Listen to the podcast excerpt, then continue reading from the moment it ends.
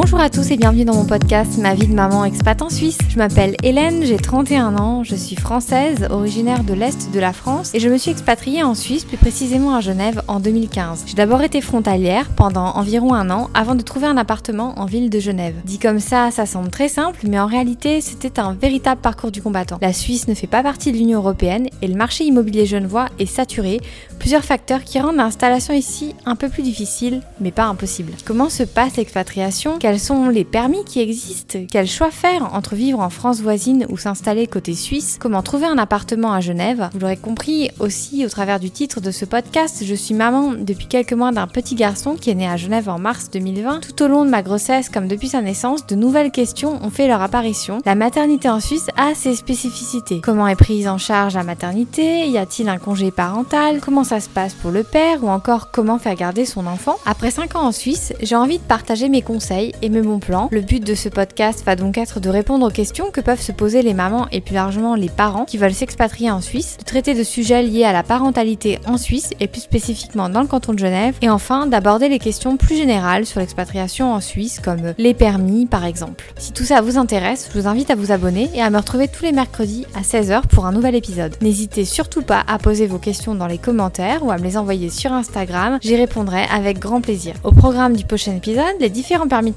et comment choisir entre être frontalier ou résident. En attendant, je vous souhaite à tous une belle semaine et je vous donne rendez-vous mercredi prochain.